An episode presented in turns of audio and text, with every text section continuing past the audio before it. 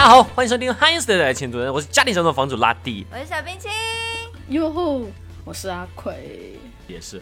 下个就是我拉蒂最喜欢的这一季最推荐的，只要你也喜欢这个番，你就是和我的异，你就是我的异性兄弟姐妹，就是《摇曳露营》Season Two。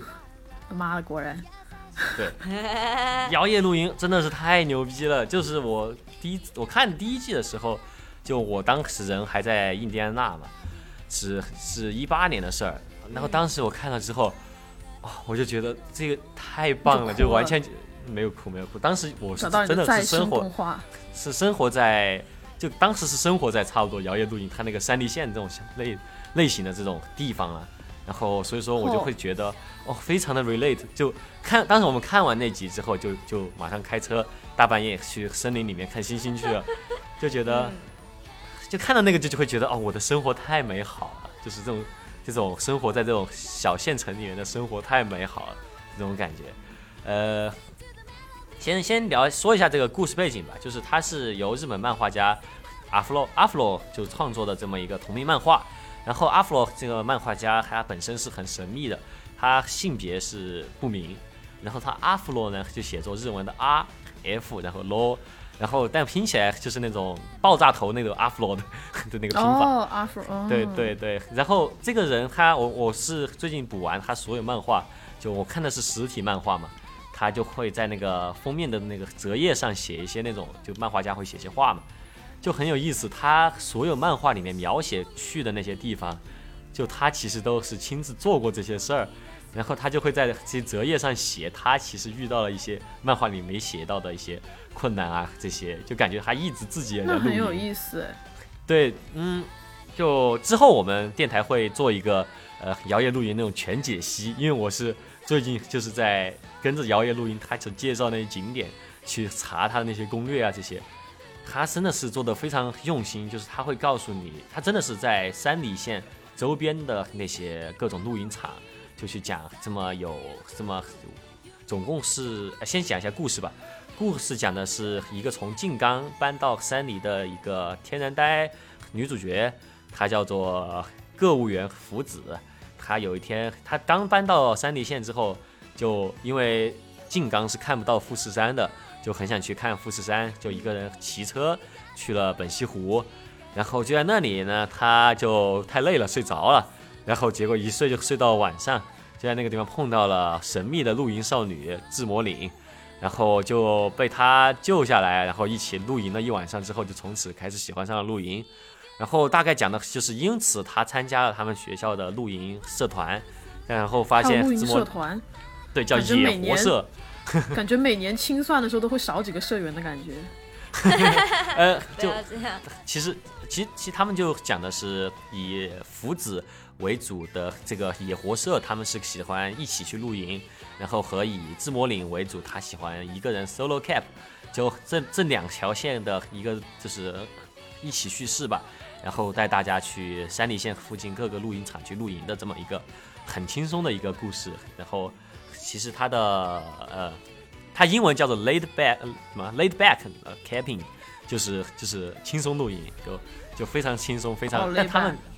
对，但他们的一个特点，就到现在为止吧，漫画是从是从秋天十月份讲到现在是呃春天三月份的故事，所以说他们现在的一个特点就是他们是冬季露营，就会遇到很多困难，所以说其实还挺硬核的，呃，但是嗯，就你看这些漫画里面出现所有露营场啊。以及露营场的一些什么温泉关闭了呀，以及什么木材是露营场提供还是自己要买，然后以及多少钱啊，这些都是完全严格按照现实描写的。然后就其实这这这么这么一个很轻松的番，其实是非常硬核的。如果你去做 research 的话，就会发现这个作者是一定是做过 exactly 这些事情，他才知道这些东西怎么回事。呃，而且它叙事很好，就这么多干货。嗯，如果不是我第二次看，专门做笔记的话，我完全会注意不到这些干货是就很一一五一十的讲出来了。嗯，然后呃嗯，其实他在漫画的时候，这个作者他会很喜欢用手画的那种直线条来绘制阴影，就是一个画面所有阴影都是同样密度的线条，哦，所以看起来会比较的怎么说呢？平面吧，嗯。但是它的这个动画是由 C Station 做的，它动画的这个整个整个制作啊，我可以说就是一个艺术品，就真的超级好看。就超级好看。你看了这个这个动画本身，你可能就算是关，呃，当然不能关声音，就就算你不去太认真的看，就放在那儿本身就是一个很禅意的一个这么一个影像。嗯，呃，那我我先我还是要介我多花点时间介绍一下，就是先从导演开始说吧。这个导演本身叫导演叫做呃金吉一昭，这个他第一次出道是在二零一四年的《前进吧登山少女》第二季的第十二话做演出，嗯，就还挺挺类似的一个片片子。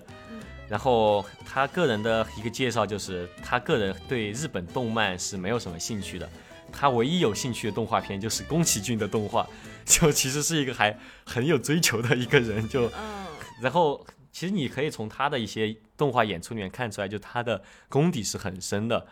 然后他《摇曳露营》第一季是他第一次担任导演，然后嗯，他他特别搞笑的就是《摇曳露营》有一个番外篇，就是一个泡面番，就是漫画每一个单行本结束之后会有一些小故事，然后总结下来的那个番外叫做《房间露营》。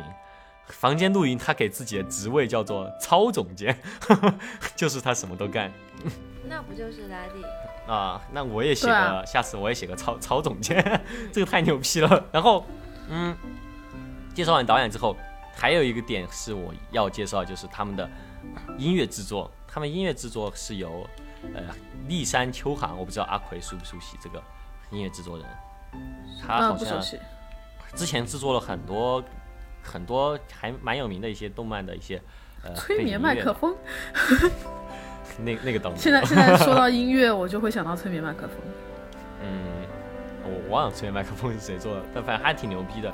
就他的他的各种呃动画片的音乐风格都还蛮不一样，但是有一个特点就是他对于这种呃民族音乐或者说是对于这种要用这种词来用烂了世世界音乐的这种就是可以说是呃听歌量应该是蛮深的，就各个民族音乐他应该都蛮有研究的。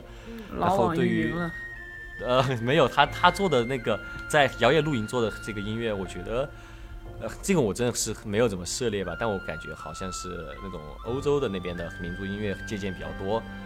然后你你大概要如果让我去描述的话，就是会放到无印良品播放的那种音乐，你大概懂我意思了？很舒服的 BGM。对，就真的是很很 chill。然后我们电台经常使用，就真的啊，是对，就真的是很好听。然后他他同时他也制作了由亚校花所演唱的这个 OP《Shiny Days》，也是他他制作的。然后嗯，还有一个特别要推荐，就是这个动画这两季的 ED 都是由佐佐木惠梨所演唱的。然后这两佐佐木惠梨啊，他是一个好像是一个在网络上出名的这么一个歌手，唱见吗？没听过哎。嗯，他好像是从唱见出来的，但是他的第一季 ED 叫做啊，又要开始了 f u y o b i Yoli，大家自己根据我读音去查吧，反正就还蛮，就真的是特别舒服，和这个立山秋行的这个音乐就还蛮接得上的这么一个 ED。然后啊，打我已经聊了很久了，因为我真的特别喜欢。那如果我最后再总结一下，就是如果你要说它是怎样的一部动画的话，它就是千音少女的精神续作，它就是一部我会握着制作人员手说，如果在你未来的人生当中，你有质疑自己的时刻时刻的话，请你一定记住，你制作过一个伟大的作品，改变过很多人的人生。对，这就是我要说的啊。然后我们会做专题，在接下来短期内应该会出一个专题节目，这就是我要推荐的最推荐的一月新番。你讲了有二十分钟吗？这个嗯嗯，对对对，对不起，估计会减很多没。事，没有没有没有，正常正常。好，然后我们接下来讲什么？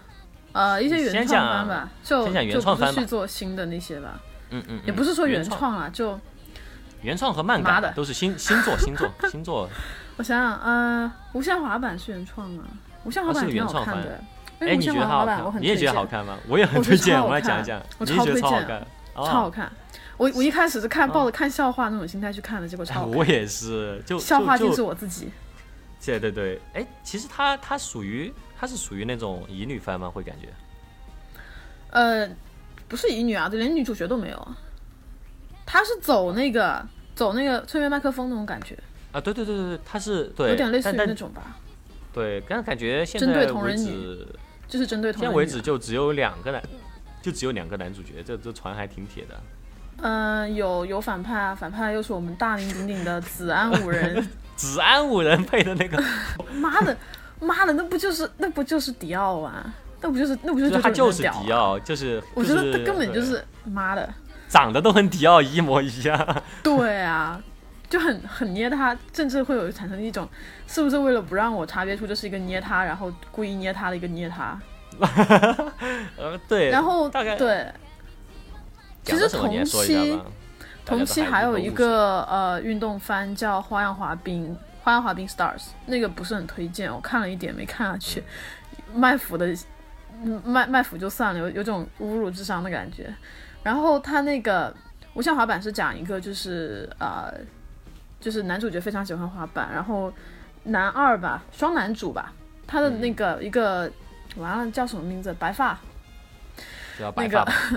对，就叫白发吧。男主是红发，那男二是白发。然后白发是一位加拿大和日本的混血，他以前在加拿大长大，然后会说日语。他爸爸已经去世了。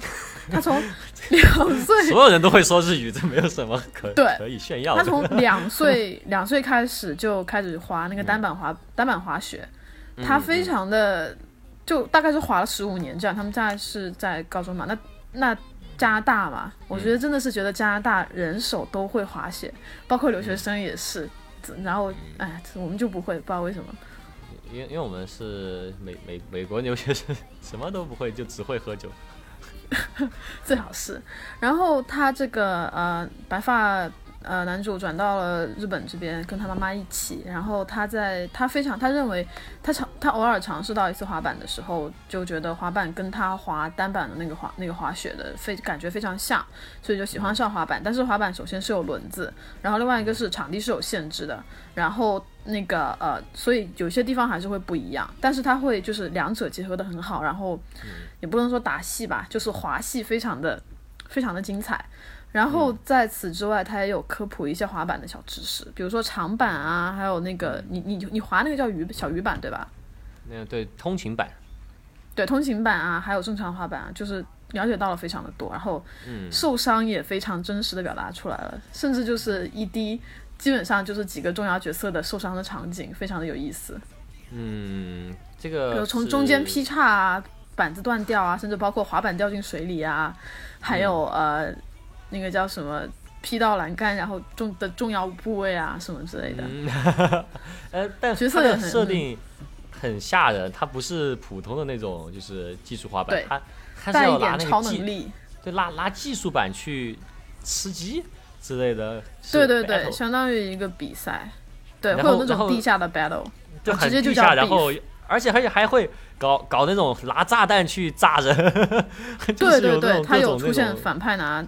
也不太算是反派吧，就那位看起来非常，对，非常视觉系，非常呃，Kiss Kiss 乐队的那种风格的压榨主角，就是天天迫害主角的那个小反派，实际上是花店里面非常非常温柔的一个店员，嗯，就是非常非常少女心的那种啊，今天就进了超好看的花花，我帮您包起来哦那种感觉，嗯。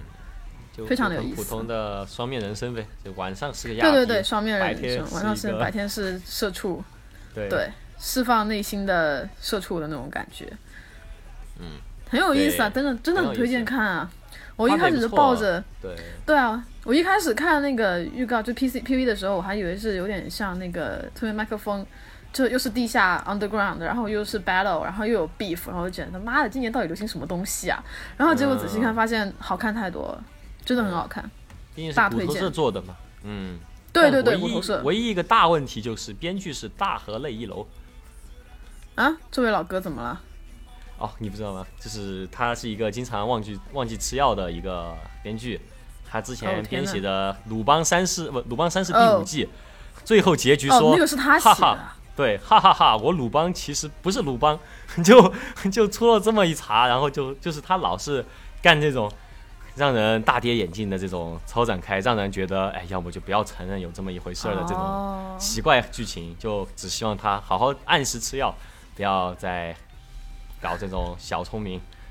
我觉我觉得剧情的话，见仁见智吧，这个见仁见智吧，这个那万一他。突然就哪一天就说，其实我男主角我就是滑板，那怎么办？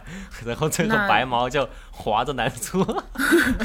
我也很想看 他他那个几个几个主角都蛮有意思，就那种过双面人生，一个是粉发叫樱花，就直接就打是 Cherry Blossom，然后他日语叫也不是 Sakura，、叫是什么忘记了。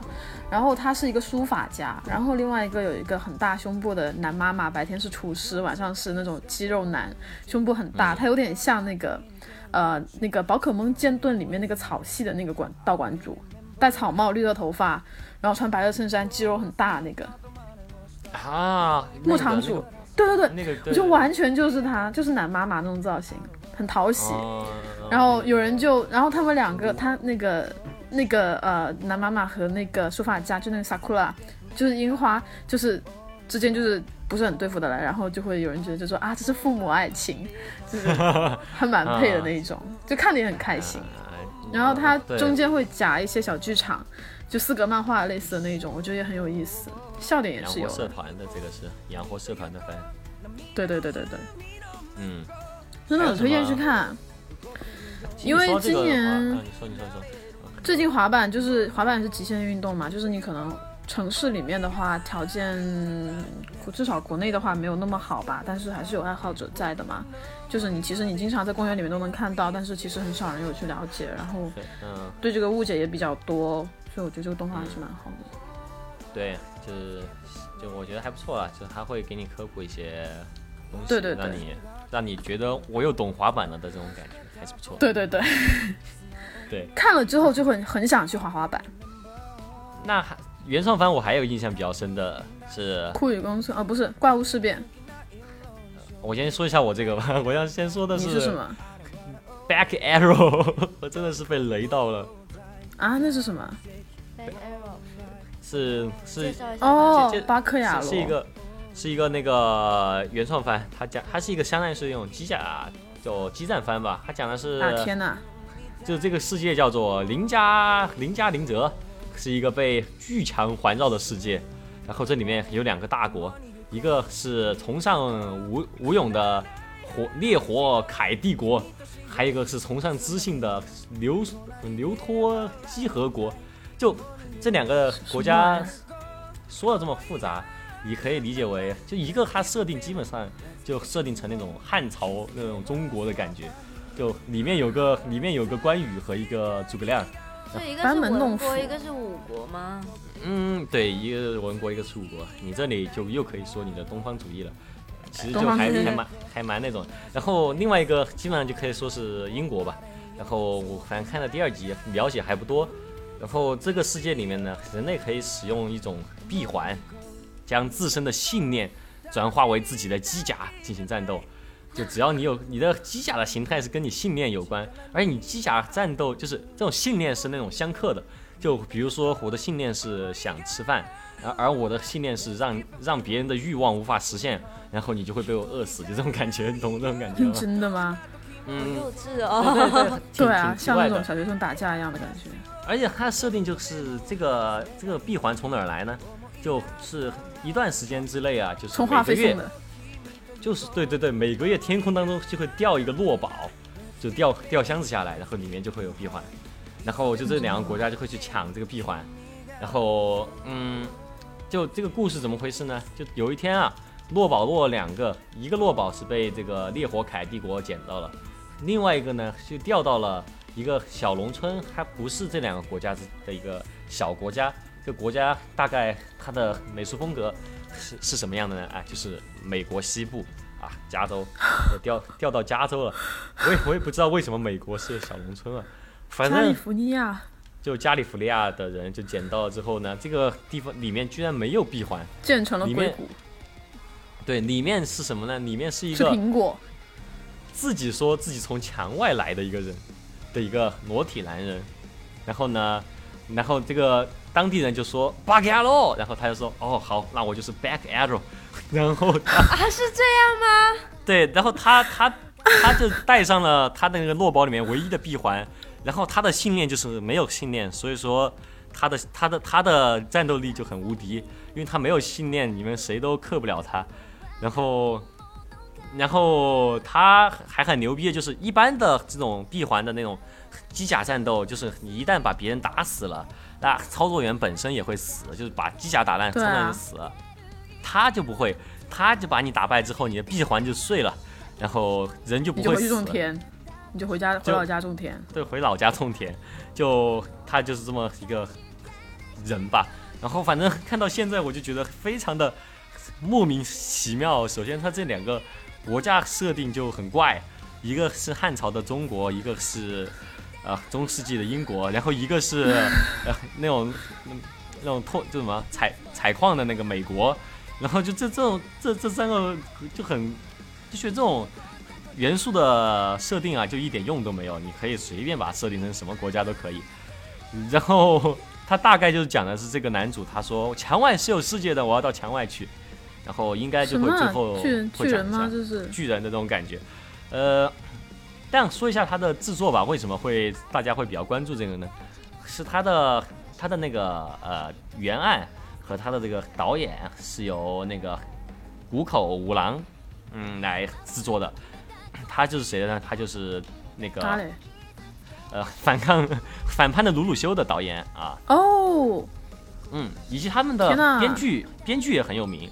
他编剧是由编写了《天元突破》《Kill la Kill》和那个普罗米亚的那个中岛一基来编剧的。啊，那不就是那个完了、嗯那个那个金石常阳之，金石阳对之的那对对对对，金石个阳之御用编剧，对对对，对，然后就整个血统就很机机甲战斗嘛，但是不知道为什么会做出来一个这么怪的一个东西，因为它嗯作画真的很屎，然后机甲也很丑，然后现在他这个是不是想要想要找金世阳之做？就金世阳之说不要，我要回到 不要，对对对，就就跟跟那个不想没做鲁鲁修的那个鲁鲁修不是也要出新作了吗？我不知道为什么这个番还是个半年番，我不知道他最后想干嘛吧。反正到现在为止，感觉还是。就还是一个笑话，到现在为止那你觉得 它好看吗？推荐吗？很好笑。就是如果你想笑一笑，可以抱着看笑话那种心态去看的话，嗯，对，对，就大概是这么一个番，我还蛮想提一提的，就莫名的推荐大家去看一看，就很幼稚，很怪。现在小孩会喜欢这种吗？我觉得也不太会吧，不太一定吧。感觉应该是个卖玩具的番呐、但是他这个玩具就觉得很难做，他每个机甲都很难看，说实话。嗯，这个真的这也太那个了吧？对，哎，绝育宫村你已经提了那么多次了，我们来聊聊绝育宫村。枯雨宫村那个字，枯雨宫村，那是枯雨宫村吗？那字念那个字念枯。OK，哭哭，我哭了哭了。枯雨宫原来是村，枯枯雨宫宫村，呃，很好看啊，恋爱番，本季度唯一一个，也不是唯一一个吧，反正就是比较 outstanding 的一个恋爱番。对，又是 Clover，在一众一众异世界打架，然后还有莫名其妙的一些续作，就还有一些大作者续作里面非常万众瞩目啊、万众期待的一个漫改。嗯原作二零零七年，然后开始到现在，对吧？哇，天呐，十三年了！现他为什嗯么现在才动画化？我觉得真的很奇怪。对，就这个时间点很微妙，对，但是做的很不错啊。画的很好哎，就是做做对对对很很精良。对对对，很负责任。然后、我还蛮喜欢，我还我还挺喜欢的。我之前是一个朋友前任啊前任推荐看的，然后一看了一点，然后。对，然后对很微妙，然后看了一点之后，我觉得比较就没太没太看下去吧，反正。嗯，但动画我也忘了为什么。一点，说实话。动画对啊，然后嗯男主比较戳我吧，我觉得，所以就能看、嗯。看的比较比较开心，因为我喜欢长发，然后有耳环，有纹身。亚逼 对亚说逼，对我喜欢亚逼，大概讲的然后就是，你先讲一下他讲的什么吧，你也讲一下。啊、就是就是一个呃，女主是一个比较受欢迎，就是怎么讲呢？一个在也不是八女，也不是啊，就是那种交际做的比较好的一个女生，然后她学习也蛮好的，她有一个弟弟，然后每天大家都觉得说啊，她好忙啊，然后一定是就是什么跟男孩子之类的吧，然后其实她只是回去带弟弟而已，给弟弟做饭啊之类的而已，就做了这样的工作。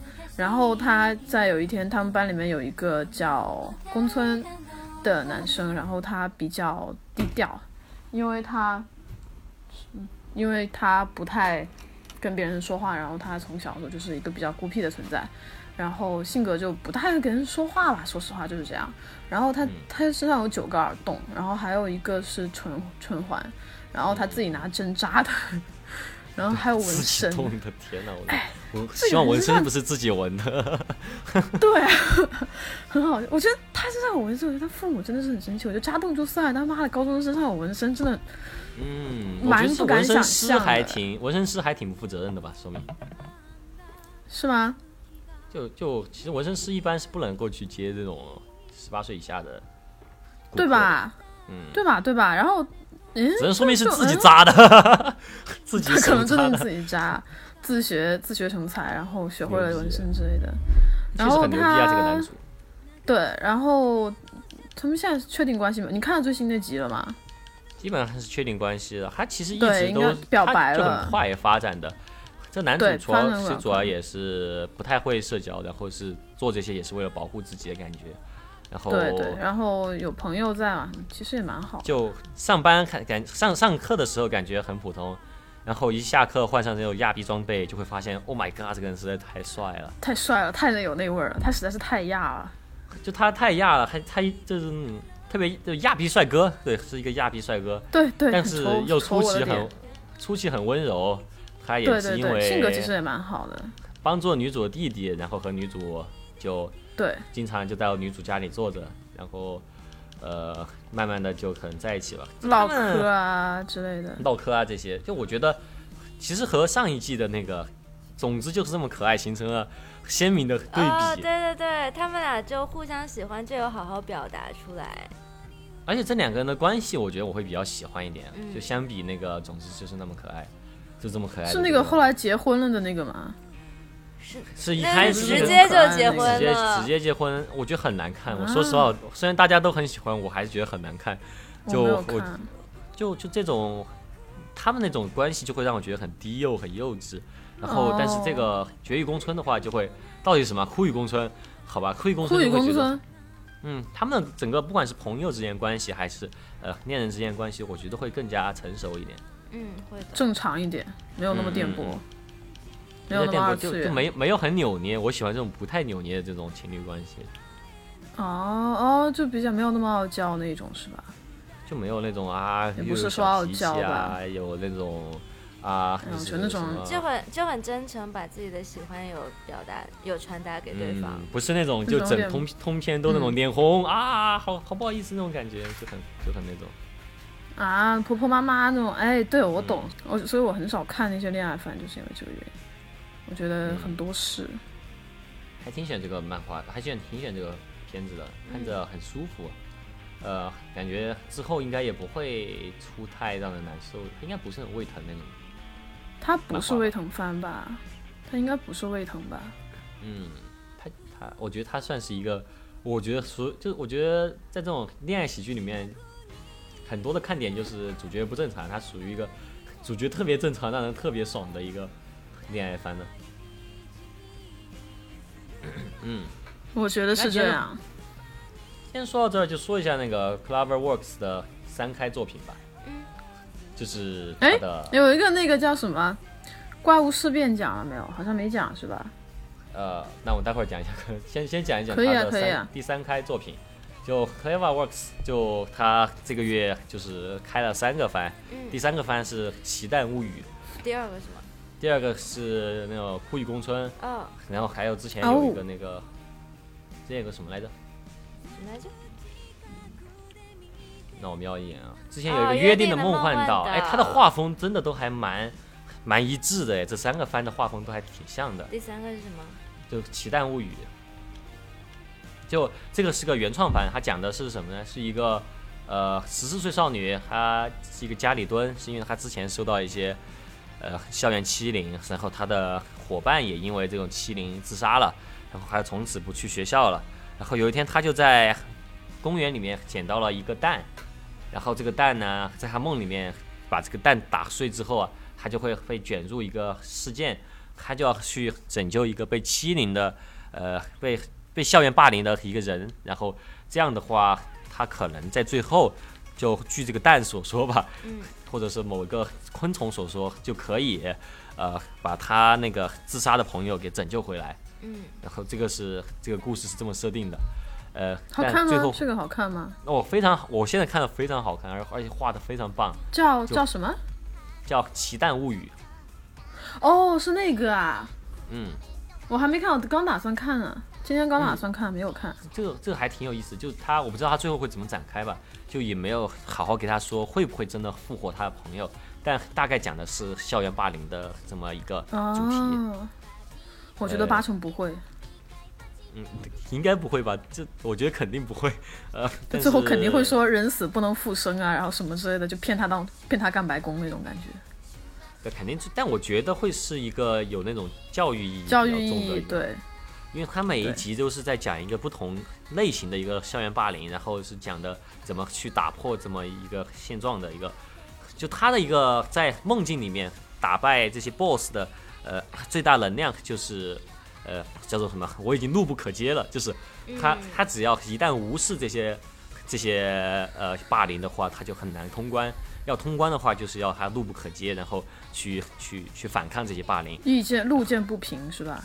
对，就是要让他从一个，其实他就卷入这些事件的很大一个原因，就是因为他对于他朋友的受到的霸凌，呃，视而不见，导致他朋友最后自杀了，所以他其实是无法走出这这个事件。那本季度至少有三部是跟霸凌有关的哦。嗯，哎，还有什么？一个蜘蛛子，蜘蛛子是被那个转生成地龙的那个那个女生霸凌的，虽然那个地龙在转生之后有所表达后悔之意。但是目前会怎么样还不知道。然后另外一个就是那个无职换无职转生的那个无职转生的男主也是因为受到了很严重的霸凌，然后变成家里蹲蹲到三十四岁，然后被车撞，然后就那个就转生了。嗯，这个其实挺挺值得去关注的一个事件，我很高兴有很多这么多番去关注他。之前的在日本，辉夜大小姐也有讲这个，对吧。对对对对对。嗯嗯。我反很推荐这个。大家去看去看，OK，怪物事变吧。看女主打白宫，变一变。看女主打白宫。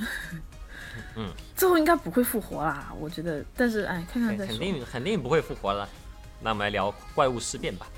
好，怪物事变，我我其实之前在它开播之前，我好像在哪里看到过，然后我忘了是什么背景了。呃，不过这个 当时我没打算去看的。没打算去看，然后结果还是去看啊。OK，然后这个故事讲述的就是啊，男主是一个十三岁的小孩子，然后他是食尸鬼，他是个半妖，他爸爸是食尸鬼，妈妈是人类。爸爸妈妈呃现在不知道在哪里，然后他当时是被遗孤就托给了他妈妈的妹妹还是姐姐吧，然后在家里十分受欺负的那种。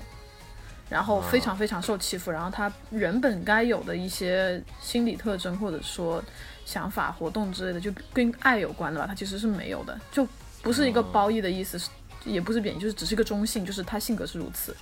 然后他呃男另外一个男主是其实是一个狸猫，然后他就说的就 是有一些，哎，他这个剧的背景就是说有有很多像男主这样的半妖或者是妖怪，然后融入到人类的生活中。然后呃去生活这样的，他他们那个男那个狸猫的那一个所在的那个工作室吧，就 studio 吧，就是一个收留了，现在加起来一共有三个小孩了。然后就是为了解决各式各样妖怪的相关的这些事情存在。然后当时开场是这个狸猫接到的任务，他跟那个他说的是说，呃，村子里面经常会有一些动物就是惨死，然后内脏被刨出来，然后不知道怎么回事。然后他就去找那个男主去调查，然后因为他是东京嘛，他们那边都是小孩子，然后那些小孩子就对东京非常的有兴趣，然后包括了他那个男主的男主的那个叫姨妈是吧？对，男主的姨妈的小孩，这个这个相当最大于他表哥最大难题，我们都不知道。不知道。然后他的表哥，然后他表哥心眼说实话不是很好，然后他们全村人其实都在欺负那个男孩子，因为他没有爸爸妈妈，然后又是寄养的，然后就是恶言相向的一种。男生那个男主身上有一个石头吊坠，然后他不知道那是什么，然后直到有一天，那个过了几天之后，那个。呃，他表哥因为看他跟那个东京人，就是那个东京狸猫很亲近，所以就很嫉妒，因为他很想去东京。然后小孩子嘛，就打了一架，他把他脖子上的石头给拽走了，然后男主就变成了一种妖怪吧，就差一点就把就把那个他表哥给打伤了。然后这个时候狸猫才说，呃，晚安，我这是在剧透吧？我已经差不多把前前两集的内容都讲完了。口口播动画时间，然后，然后最后那个狸猫就说，实际上他接到的任务是他姨妈想要拜托他去杀掉那个杀掉他的，就杀掉他的那个那个那个男主，但他最后没有，有没有杀掉的？自己去看吧，我不能再剧透了。哎呀，没事，可播可播总两之是一个这样的背景，呃，制作非常的有钱。然后听说是一个不错的漫画哦，对，它本身好像是在少年 Jump 上连载的吧。然后有一些镜头可能会比较猎奇，啊啊现在播到少年 Jump 已经不再是少年 Jump，了现在感觉对，变成了电锯人 Jump 了。电锯 Jump、青年对，都变成了少年呃高手，对，就都变成了高手在民间，呃，不是高手在民间，失手在阴间 Jump 了，对 对对，对就是不作，死就会死，就是那种感觉，嗯，就是动不动死人的那种。然后有些动画，有些有些场面会比较猎奇，然后动画其实到出到现在目前为止，里面有一些是有展示的，呃，密孔啊。可能要稍微注意一下吧，但是剧情还蛮不错，节奏也掌握的很不错，我觉得比史莱姆强。史莱姆是这一季的什么战力底线吗？是，我觉得是，哎，史莱姆第三话开始怎么那么崩啊？然后呢，蜘蛛子也就是没觉得他第三话开始好过，崩了主要问题是，啊！一前面就就放屁流嘛，其实就是放屁流嘛，就我其实主要就我味道这种还就算了，没有是这种就。看他放的顺不顺，就是如果放的顺的话，对就吃饭看着，对只要觉得还行就可以。对，没错没错。蜘蛛子第三话，嗯，蜘蛛子第三话其实也挺拉垮的。他那个同学那条线，说实话拍的没有那么有意思。嗯就就主要，哎，主要意思，主要这季好看太多了，就异他世界就转折对，但是蜘蛛子他那个制作吧，还有一些女主的心理啊，那些表现的还蛮好的，所以角色还蛮有意思的。但是你要说真的看整个故事的话，我觉得演到现在其实有点拖拉，它比较大的一个转变还没有出现，就很难再去抓抓住观众了。主要这些都不重要，他什么时候变人最重要。我觉得那个蜘蛛真的太难看了，对啊，天天看黑丝，看白丝，看白丝还行。你说的可没错。不嘛？嗯，那哦，还有一个这一季比较火的是《天地创造设计部》。哦，那个啊，嗯，嗯，没看。那个那个那个很有意思，就是讲就是讲神创造了世界，创造了光，创造了大地，然后他累了，找了外包公司，就是这么 这么一个故事。然后神就会说：“我要一个可以吃到高处叶子的动物，我要一个不要翅膀就可以飞的动物。”然后大家就随便设计，然后最后合理的话就通过采用，然后不不合理的话就不采用，是这样的一个故事。然后不合理的话，我们都知道了，就是就是没有了。但他的意思就是他会讲，就比如说独角兽为什么不能存在，嗯天马为什么不能存在，就他会说这些东西不合理在哪儿，就说这有一就有点像依据的。对对对对，这有点像马后炮。呃对，但他会说就是长颈鹿为什么是长为什么是长那样的，就是还有一些之前的设计被被打翻，本来是、嗯。本来是就是一只一只长颈鹿是什么鹿？本来是本来是说的是普通的鹿把脖子变长就好了，对，然后它就缺氧死掉了。就，老缺氧就死了，然后就说那那那。那不然腿加腿长吧。腿加长，然后就发现啊喝不到水了，然后就说 那脖子和水腿都加长吧，然后就采用啊就是这样的，就是一个科普向的一个漫画。对，然后有的时候最后还会有一些就真真正的科普，一个小短片科普，嗯说嗯说现实中的动物是怎么怎么样。嗯嗯嗯嗯，对对对，就就是思。很有意思。然后以一个设计师的这种设计这些动物的这种出发点来讲，嗯嗯，呃，就就还就很很有意。最近最有意思的是一个关于龙为什么不能存在，啊，就说龙他好像没说为什么，但他说了，如果你真的想要龙存在，要怎么存在呢？就说的是要么就搞一个动物在地上，然后龙是飞的那部分，啊，怎么让龙飞起来呢？让龙就是脱肛的那部分肠子，然后里面都是屁。它太它太重了，飞不起来，所以只能让它像气球一样，它身体里面只好充满了屁。对。然后结果一打雷了，那整个一一条龙就爆了。爆炸，好恶心！我操！对，然后就就很很可能很搞笑，我觉得还挺有意思的。然后、啊嗯，就会讲一些，而且其实你会发现有些动物的设计还蛮怪的，就很多很多深海的动物啊这些，你是就是长得很怪很丑的，就说是设计部的某个人的孙子。然后拿他们设计稿乱画的，然后不小心被采用了，然后就会很怪，然后神说：“你们想想办法。所以我就把它改小丢到。丢到深深海去了，嗯嗯嗯，然反。正大家看不见就随便乱长，对，就画的很吓人的那种。对对对，哎，这个很像搞笑漫画是和里面的那个剧情啊。嗯，但它有一些铺科普成分就还不错。其实这个漫画是，我看一下是哦五三个人一起创作的，就它的原作是两个人，蛇杖和铃木英，然后是学子一个人作画，就因为他肯定要做很多很多的功课，就我觉得可能还就漫画是创造起来应该还蛮累的。我也觉得，嗯嗯，电锯人是不是要动画化？电锯人要动画化了，就之前过年的时候就发了一个。大家都知道怎么回事的一个，说有个惊喜啊，结果马奇马，还还还好还好不是真人化，之前有人说会不会是真人版电影？那更可怕了。我还我还没有看完，我就看了一点点。你看了吗啊？，我没我推荐吗我哦，电锯人都没有出，我怎么？你说什么电锯人吗我？说漫画，对，电锯人。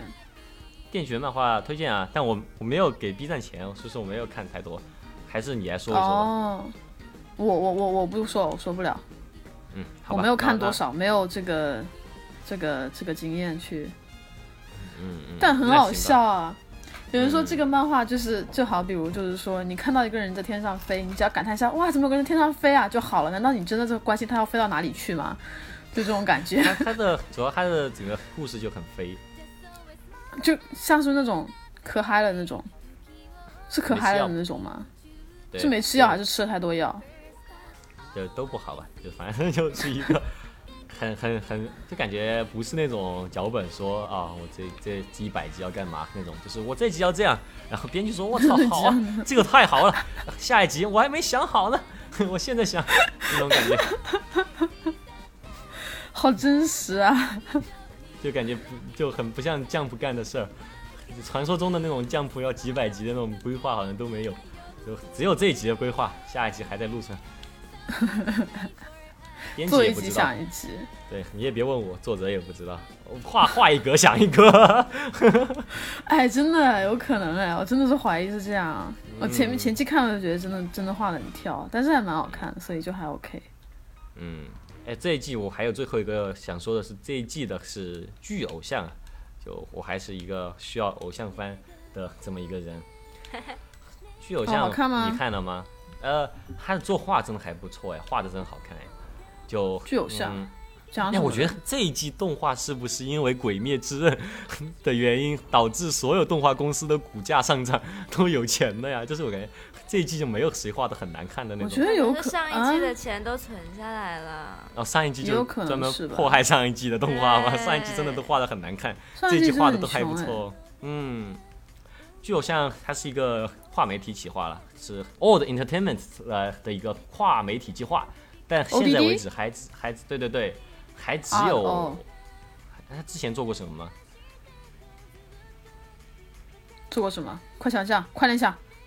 嗯，三二一，香。啊，无无所谓想不出来，反正他就现在应该会是会应该之后会有真人偶像吧，然后会有什么舞台剧啊这些，啊，Love 因为 Live 那种啊，对 Love Life，的，但有没有手游不知道。反正他现在的一个剧情的走向还还蛮电蛮电波的，就是他说诶，五年前就世界上突然发生了一个世界同时呃都市消失的神秘灾害，就东京一下就轰没了。嗯，谢谢你就就就就一坨就没了，就就挖走了，就不知道去哪儿了。然后虽然说各然后各地政府就是为了呃复兴这些复兴这个当地经济啊之类的嘛，然后就但是还是会被一个叫做奥罗拉的一个电磁波的现象所阻挠，然后大家就整个社会都很低迷。然后为了让这个低迷的社会重新充满朝气，就出现了这么一个技术啊，叫做什么呢？叫做超级幻真剧场。呃，大概其实就是，嗯，我完全没，就他画了，他现在出三集了，就他这个特效加很多，我完全没懂，就是真实的情况什么样的。那就是他好像好像就是现场有人在演话剧，但是你会看到可能是 VR 或者 AR 的一些技术吧，会让你看到就是人在宇宙中飞呀、然后人就飞到你面前啊，这种，呃，就我不懂到底是到底这个是 VR 还是 AR，就就显然是每个人都觉得女主角飞到他面前了，但女主角确实是在剧场里面演，就不懂是怎么回事。很电波哎，超级电波。对，就但是那那那这个为什么要叫剧偶像呢？它跟偶像有什么关系呢？听起来应该只是个话剧而已。呃，是怎么回事呢？就是这个就用这个技术的剧团很多，女主角是因为看了最大的那个剧团的演出之后啊，就想做这种就想做这个话剧演员，然后呢，她呢就签约了一个非常穷的一个话剧剧场，叫爱丽丝梦剧场。然后因为很穷，所以说他们要去当偶像，去赚钱，就大概就是，呃，偶尔唱会儿歌，但大部分时候在演戏的这么一个片子。那不会变得更穷吗？才去嗯做偶像，再去亏多一点钱的感觉。呃，在动画的世界里，只要你做偶像，可以解决所有问题，什么废校是废部，什么黑社会世界，各种对都可以解决。呃，反正呃，怎么说？其实剧情在我们看来一点道理都没有，但我就喜欢这种没有道理的剧情。真的很没有道理哎。很没有道理，但但应该是一个励志番吧，就很很很就很我喜欢，只要是偶像就可以不讲道理啊，偶像就是不讲道理的。可是偶像 Love Life 最近新出的那一部不是很，不是听说口碑很好吗？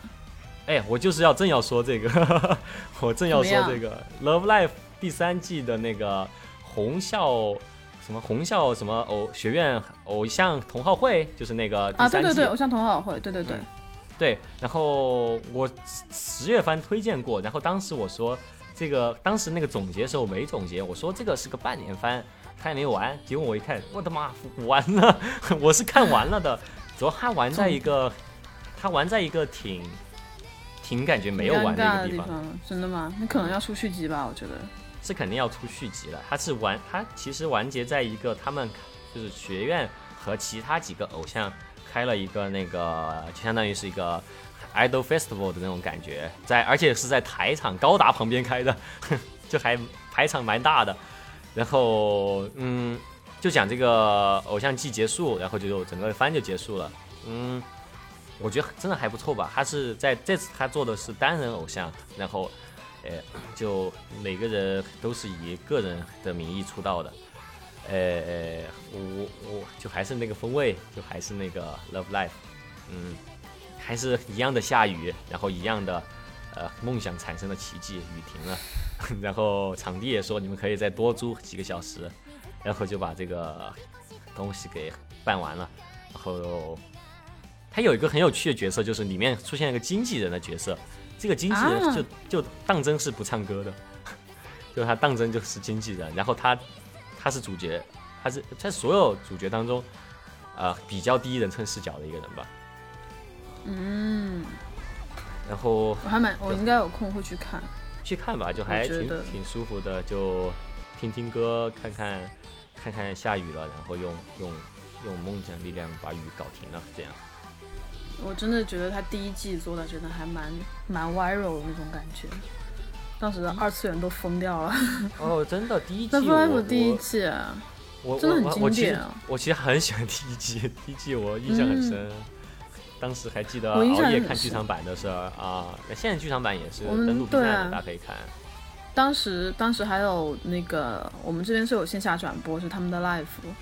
电影院这里面可有线下转播，然后你就可以看到很多身上穿上就是穿上那种毛巾，嗯。然后挂了超多周边，然后还有很多吧唧啊那些之类的，就是徽章啦，然后挂在身上那种超级二次元，超级二次元，超就那种二次元的顶级，你可能哎只有在这种时候才能看到。然后漫展上也会有很多这种人，然后之前其实出现过恶性事件嘛，就是上海的地铁有 Love Life 的那个宣传的那个列车，然后大家在那下跪，对对对对，很好笑。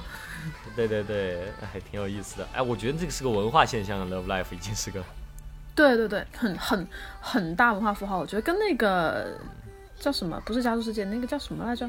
同人跟雅斯娜那个叫什么来着？哦，那个那个叫什么？操，刀剑神域，刀剑神域，呃，它可能比刀剑神域还要更 go viral 一点吧，对对，可能跟进击的巨人就是就是突破就是破次元的，就是破突破次就是出圈的话，我觉得跟进击的巨人有点像。而它跟日本流行文化更近，它是把这个偶像这个概念就带出来了嘛，传播，对对。对对对对，没错。其实我了解到偶像这个概念，，其实也是从 Love Life 这边开始的。嗯嗯嗯，因为那个时候真的很早哎，嗯，那个时候是找到一个13什么状态？一三年的时候，我记得对对对对，一三年、一二年，哇，我还出过花样，然后跳过那个舞，我到现在还记得一些 动作，哇，太羞耻了吧！Oh my god！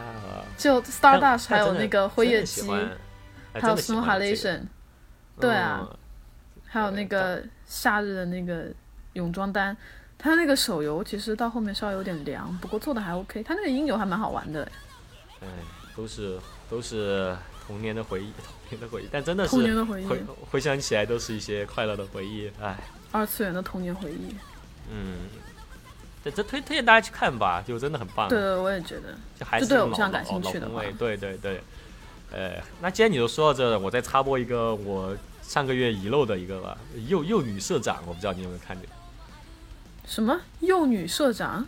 对，是一个是一个那个哦，这边翻译叫小不点社长，台湾翻译是幼女社长，然后是一好危险的个名字！是一个对，是过来果然还是要重新翻译一下，就是个泡面番，但其实跟幼女就一点都不危险的，它它其实讲的是。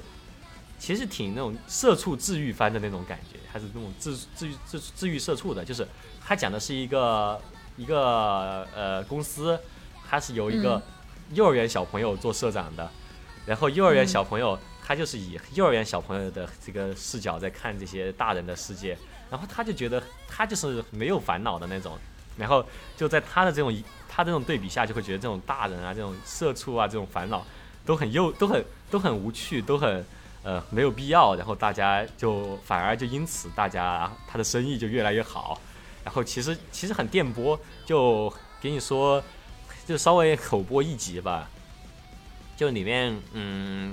就里面有哦，最后一集讲的是什么？他直接剧透最后一集。最后一集是个倒叙，讲的是他们里面就整个公司里面唯一一个可以叫做社畜的人，就唯一正正正常工作的人是怎么入社的呢？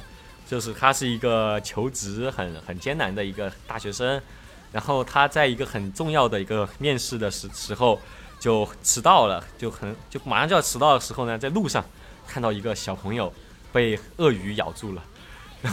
然后 对，被鳄鱼咬住了脑袋，然后他就在进行挣扎。还被咬住了脑袋。对我到底是要去救他，还是要去赶赶上我的面试？然后他就说不行不行，这是我最后机会，我一定要赶赶上面试。然后他说才怪嘞，我一定要去救这个人，然后就把这个鳄鱼打退了。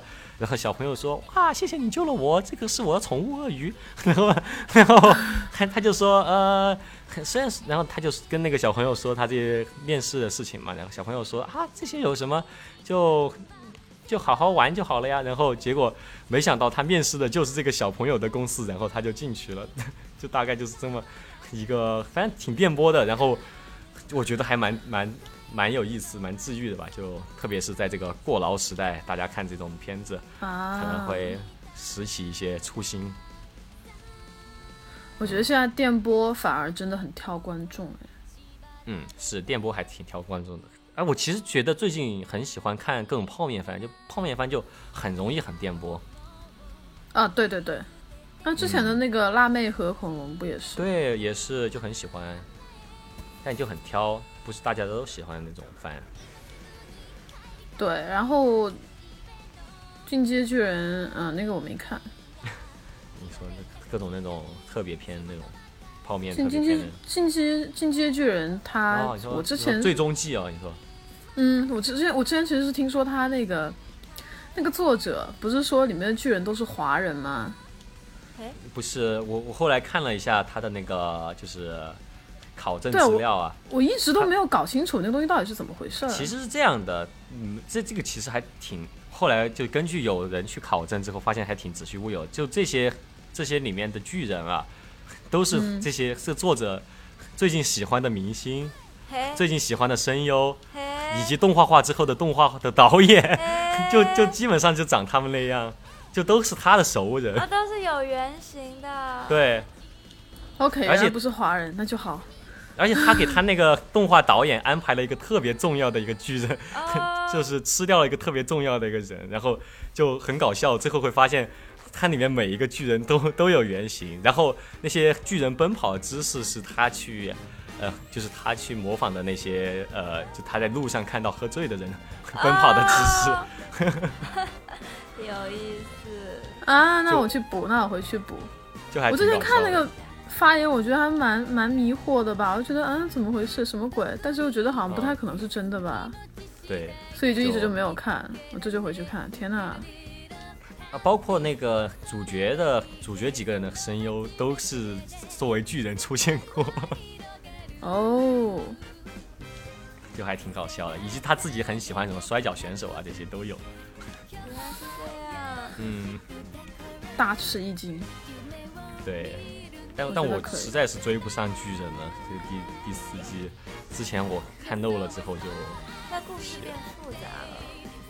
本来他其实设定，他好像是一个，就这个创哥好像本人是一个就编故事特别严谨的人，就他从。第一集的时候就已经知道结尾是什么了，然后他现在很多人去回去考察那个动画第一季，就会发现他从第一集的时候就已经告诉导演最后是怎么样，然后导演在第一季的各种细节就已经透露了结局的一些线索了。哦，完结了是吧？现在不，他他们动画和漫画会同时完结，就他们是合作还挺紧密的。懂了。嗯。